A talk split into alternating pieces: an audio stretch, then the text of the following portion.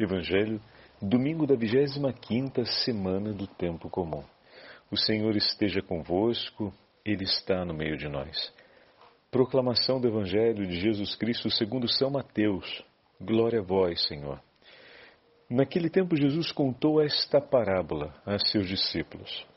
O reino dos céus é como a história do patrão que saiu de madrugada para contratar trabalhadores para sua vinha combinou com os trabalhadores uma moeda de prata por dia e os mandou para a vinha. Às nove horas da manhã, o patrão saiu de novo, viu outros que estavam na praça desocupados e lhes disse: Ide também vós para minha vinha, e eu vos pagarei o que for justo. E eles foram.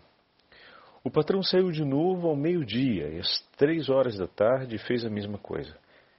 Saindo outra vez pelas cinco horas da tarde, encontrou outros que estavam na praça e disse a estes: Por que estáis aí o dia inteiro desocupados? Eles responderam: Porque ninguém nos contratou. O patrão lhes disse: Ide vós também para a minha vinha. Quando chegou a tarde, o patrão disse ao administrador: Chama os trabalhadores e paga-lhes uma diária a todos, começando pelos últimos até os primeiros. Vieram os que tinham sido contratados às cinco da tarde. E cada um recebeu uma moeda de prata. Em seguida, vieram os que foram contratados primeiro e pensavam que iam receber mais, porém cada um deles também recebeu uma moeda de prata. Ao receberem o pagamento, começaram a resmungar contra o patrão estes últimos trabalharam uma hora só e tu os igualastes a nós, que suportamos o cansaço e o calor do dia inteiro? Então o patrão disse a um deles: Amigo, eu não fui injusto contigo, não combinamos uma moeda de prata? Toma o que é teu e vá para tua casa. Eu quero dar a este, que foi contratado por último, o mesmo que dei a ti. Por acaso não tenho o direito de fazer o que quero com aquilo que me pertence? Ou estás com inveja, porque estou sendo bom? Assim, os últimos serão os primeiros e os primeiros serão os últimos. Palavra da salvação. Glória a vós, Senhor. Domingo da 25 semana do tempo comum, em nome do Pai, do Filho e do Espírito Santo. Amém. Queridos irmãos e irmãs, a Santa Liturgia nos leva hoje ao vigésimo capítulo do Evangelho de São Mateus. É essa belíssima parábola que nosso Senhor Jesus Cristo nos conta a respeito do reino dos céus. Eu queria aproveitar, antes de começarmos a meditação ao vigésimo capítulo de Mateus, de referir para vocês hoje uma memória dos, de Nossa Senhora que é menos conhecida no nosso cotidiano, mas que teve e que tem na história uma importância muito grande. A igreja onde eu estou em Roma, ela depois do 1400 também foi cuidada por uma confraternitas, ou seja, por uma associação, hoje nós chamaríamos uma associação de fiéis, que teve por objetivo a meta como aquela de Nossa Senhora das Mercês. Então vamos entender um pouquinho mais. Durante a invasão dos árabes na Espanha, os cristãos estavam sendo duramente perseguidos por todo o norte da África e muitos eram escravizados e vendidos. Então a gente está falando aqui do período do 1400. Né? Ali um pouco antes da descoberta do Brasil, a gente já tem isso acontecendo. São os muçulmanos que fazem a captura dos cristãos, o assassinato e a venda deles como escravos. Numa noite, São Pedro Nolasco, um teólogo, e o rei de Aragão, Dom Jaime I, tiveram, assim conta a história, um mesmo sonho. No sonho apareceu Nossa Senhora, dizendo-lhes para fundarem uma ordem com o objetivo de de proteger os cristãos que estavam sendo perseguidos e mortos. São Pedro Nolasco e o teólogo Raimundo descobriram que tiveram o mesmo sonho. E ambos então, além do rei, é, é, ambos então foram pedir ao rei a permissão para fundar a ordem. E para surpresa deles, o rei também tivera aquele mesmo sonho. Então, foi dessa forma criada a ordem de Nossa Senhora das Mercês. E Pedro Nolasco foi nomeado o grão-mestre dessa ordem, sendo posteriormente canonizado, e o seu nome hoje é conhecido. E assim, a devoção à Virgem das Mercês foi espalhada por toda a Europa. Ela era conhecida como a mãe que libertava seus filhos. Por meio de suas mercês, por meio de suas súplicas, por meio de suas graças, os seus filhos eram protegidos da escravidão e eram libertos, a fim de que pudessem viver segundo a liberdade dos filhos de Deus. A congregação dos mercedários se encontra em várias partes do Brasil. E são irmãos que ainda hoje investem e aplicam a própria vida exatamente nessa direção ajudar o homem a sair das inúmeras escravidões que ainda existem no nosso tempo. Além daquelas do tráfico de pessoas, a escravidão das drogas e tantas outras que, que criam uma dependência e uma destruição completa da vida dos seres humanos. Então vamos rezar hoje de maneira especial pela missão dos sacerdotes e religiosos mercedários no mundo e de toda a família dos leigos e colaboradores que os apoiam em todos os projetos e iniciativas para salvar o homem dos perigos da danação eterna além, obviamente, dos perigos desse tempo, como já falamos, a escravidão e o tráfico de pessoas. Que Nossa Senhora os proteja e proteja todos aqueles que estão em situação de grave risco e imediata necessidade. Para nós andar, eh, caminharmos sobre a nossa meditação, sobre, sobre o nosso vigésimo capítulo de São Mateus, eu queria hoje trazer para vocês um texto do diácono Santo Efrem, porque o seu comentário ao Evangelho de Mateus que acabamos de ouvir reagrupa os principais elementos que o Senhor nos oferece na parábola que acabamos de ouvir no Evangelho. O reino dos céus pode comparar-se a um proprietário que saiu muito cedo, atenção a esse detalhe, para contratar trabalhadores para a sua vinha. Santo Efrem diz assim: Estes homens, os últimos que foram chamados, estavam prontos para trabalhar. Isso é inegável. Mas ninguém os havia contratado até aquele momento. Significa dizer que eram laboriosos, mas estavam ociosos por falta de trabalho e de um patrão que lhes desse o trabalho. Quando uma voz os contratou, quando uma palavra os pôs a caminho, lhes deu a possibilidade de agir no seu zelo não combinaram previamente preço algum pelo seu trabalho, como tinham feito os primeiros, mas imediatamente se lançaram a trabalhar. Olha a observação que Santa Efrem, Santa Efrem está fazendo. O Senhor avaliou sua tarefa com sabedoria e pagou-lhes o mesmo que pensou de pagar aos outros. Nosso Senhor proferiu esta palavra para que ninguém diga: Como não fui chamado na juventude, não serei recebido por Deus. E assim mostra para os homens de todos os tempos seja qual for o momento da sua conversão, que todos os homens, chegando cedo ou tarde, serão acolhidos por Deus. O proprietário, diz o Evangelho, saiu muito cedo a procurar trabalhadores pela manhã, mas voltou ao meio-dia, pelas três horas da tarde, e ao cair da tarde, mais uma vez, procurou aqueles que viriam para a sua vinha.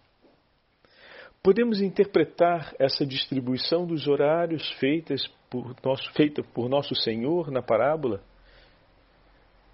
como o começo da sua pregação, o curso da sua vida e, finalmente, a sua cruz. Pois foi aí, no alto da cruz, a última hora, que o bom ladrão entrou no paraíso.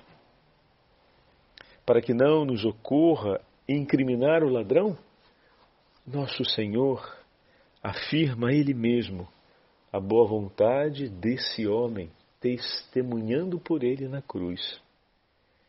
Se ele tivesse sido contratado mais cedo, eu vos asseguro, teria trabalhado mas ninguém o contratara, até que Jesus chegou junto dele na última hora no alto da cruz e o chamou. Lindo, é linda, linda, linda, linda essa imagem.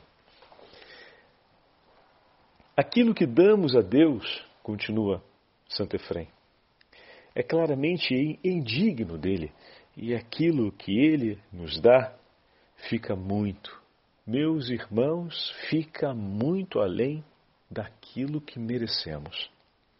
Somos contratados para um trabalho proporcional às nossas forças, mas é preciso reconhecer que recebemos um salário totalmente desproporcional ao nosso mérito de trabalho. Ele trata da mesma maneira os primeiros e os últimos, porque para ele Todos receberam e todos receberão um denário com a esfinge do rei, que é o significado do pão da vida. Olha que imagem delicada. O denário, essa moedinha da época, que equivalia a uma moeda de prata, depois a gente pode procurar na internet, tem várias explicações que contam o significado dessa moeda, ela tinha um escudo com a face, com a efígie do rei. E ele usa essa imagem, São Santo Efrem, para dizer: ele trata da mesma maneira os primeiros e os últimos, todos receberam um denário com a efígie do rei. Ou seja, todos eles receberam a imagem de Cristo, pão da vida, que é o mesmo para todos. Com efeito, o remédio da vida é o mesmo para todos que a tomam todos que a recebem, recebem a plenitude da vida. Olha que lindo! Os trabalhadores oferecem uma hora, um, uma fração, uma parcela do dia ao Senhor. Isso é uma parte da história deles. Mas por eles o Senhor entrega uma única moeda, o denário, que tem ali a face do rei, ou seja, a sua inteira vida. Nós oferecemos a Cristo um pouco da nossa vida e Ele oferece por nós a sua inteira vida. É desproporcional. É desproporcional. É para vir uma alegria no coração inconfundível. O Senhor me recebeu, o Senhor me chamou para si. O Senhor me deu a possibilidade de oferecer por Ele o empenho da minha vida. Essa é a imagem do trabalho, né? O empenho da minha vida. E o que ele oferece por mim? Ele oferece por mim a sua própria vida. O Senhor me chamou para si, eu quero estar com Ele. E Ele ofereceu por mim a sua vida. Essa imagem que aparece hoje no Evangelho é para nós muito marcante, porque desde dos segundos, vamos dizer assim, que foram chamados, o segundo grupo que foi chamado, que o patrão sai pela segunda vez para procurar, ele faz a referência de que iria oferecer por eles o que era justo. Mas aos últimos, o Senhor não teve nem a chance de dizer o que ia oferecer, porque o desejo deles, essa é uma percepção que Santa Fé me ajudou a ter, que o desejo deles de encontrar o trabalho, de ter a oportunidade, né? ou, ou seja, o desejo deles de empenhar a vida por algo, era de tal forma grande, de tal forma intenso, que antes que o Senhor dissesse, olha, será por quanto, antes que combinassem alguma coisa, eles já correram para se lançar ao trabalho. O que significa dizer que os seus corações buscavam ansiosos esse tempo do encontro do serviço, esse tempo da entrega a Deus. Oh, meu irmão e minha irmã, não é sem razão que o Senhor diz que comece a pagar os últimos em relação aos primeiros, pois a demonstração da prontidão e do grande desejo deles de empenharem a vida pelo seu patrão e no trabalho da, da vinha que apareceu era enorme. O Senhor olha os corações. Ele não repara a força dos nossos braços, os cavalos e os carros de um exército, mas o quanto o coração se abre à verdade e justiça e se entrega confiantemente nas mãos do Senhor. Por isso, Santo Efrem vai concluir dizendo: Não podemos censurar o Senhor da vinha e a sua bondade, nem podemos comentar negativamente a sua justiça e como ele a aplica. Na sua justiça, ele pagou o que tinha combinado e na sua bondade mostrou-se misericordioso como quis. Olha aqui mais uma vez a distinção entre justiça e misericórdia, que não se opõem e não se eclipsam, ou seja, uma não esconde a outra. O Senhor é bom e misericordioso, ao mesmo tempo que ele é justo. Falávamos a respeito disso há algumas meditações atrás, como a misericórdia e a justiça que o Senhor dispõe por nós a, pre, a misericórdia, perdão, e a bondade que o Senhor dispõe por nós apressa o cumprimento da justiça. Se o homem foi criado para viver em comunhão com o Senhor e se é justo oferecer a cada um o que lhe é devido, a misericórdia e a bondade, quando derramadas sobre o coração do homem, permite que o homem possa, em comunhão, quando ele abraça esse dom do Senhor, possa oferecer um ato de amor a Ele, possa voltar a comunhão, possa desejar e consolidar essa sua escolha de retornar à comunhão. E é justo que o homem retorne à vida que Deus dispôs por ele. Então, não existe essa oposição. E a gente está vendo, mais uma vez, na parábola de hoje, na sua justiça ele pagou o que tinha combinado, ou seja, na sua justiça ele cumpriu o que prometeu, e na sua bondade mostrou ser misericordioso como quis. Não misericordioso por mérito, mas por escolha sua. Nada recebemos da grandeza da vida de Deus por um mérito, mas por pura bondade. Pura bondade. Tudo que Deus oferece por nós depois do pecado que cometemos é pura bondade. Tudo na nossa vida é pura bondade. Pura bondade. Deus é realmente bom. Foi para nos dar esse ensinamento que nosso Senhor proferiu esta parábola, resumindo-a com esta pergunta: não me, será, não me será permitido fazer o que quero? Do que é meu, e como é bom saber que o Senhor, na sua infinita bondade, dispõe tudo o que é seu em favor de cada um de nós.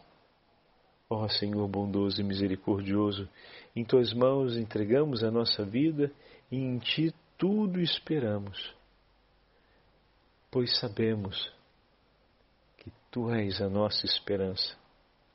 Não é sem razão que o profeta Isaías vai dizer: Procurai o Senhor enquanto se pode invocar. Invocai-o enquanto está perto. Porque o Senhor olha por nós. O Senhor tem compaixão. Ele é generoso e nos perdoa. O Senhor é bom. E Paulo, na carta aos Filipenses, vai dizer com toda eloquência: viver para mim é Cristo. O que significa dizer que o tesouro da sua vida é o salário que ele recebeu. Olha que lindo. Ele entregou a sua vida no trabalho pelo Senhor, pelo reino dos céus. Ele empenhou-se no cuidado da vinha do Senhor. E o que que o Senhor lhe entregou? Sua própria vida. O denário, a efígie que foi entregue no pagamento foi o próprio Cristo. Por isso ele diz: Para mim, viver é Cristo. Todo o meu salário, tudo o que ganhei na minha entrega é meu Senhor. E eu a tomo, essa vida que recebi, eu a tomo para mim e a escolho. Morrer por Ele é um lucro. O Senhor esteja convosco, Ele está no meio de nós. Pela intercessão de São Paulo Apóstolo e pela intercessão da Beatíssima Virgem Maria, de São Pedro Nolasco e pela intercessão de todos os santos mártires do Senhor, abençoe-vos o Deus Todo-Poderoso, Pai, Filho e Espírito Santo. Amém.